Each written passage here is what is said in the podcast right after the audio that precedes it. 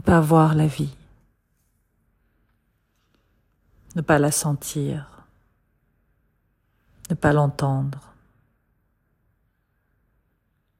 ne pas l'exprimer. Je peux exprimer la vie, je peux en parler en long, en large, en diagonale, je peux me réjouir et je peux m'attrister. Mais dans le fond, dans le tréfonds de moi-même, est-ce que j'arrive à vivre? À vivre sans toutes ces croyances de société, de famille, de culture, de religion? Être moi, inconditionnellement moi. Mais qu'est-ce que cela veut dire? Pas grand-chose et pourtant,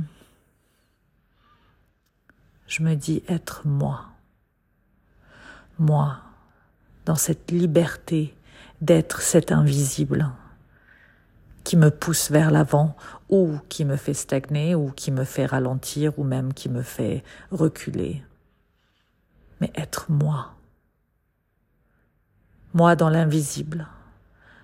Refaire le fil en arrière.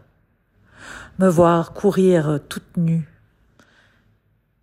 Toute nue dans le jardin ne voulant pas accepter tous ces habits que l'on me colle sur le dos, et je cours, les pieds dans l'herbe, humant l'air et riant aux éclats.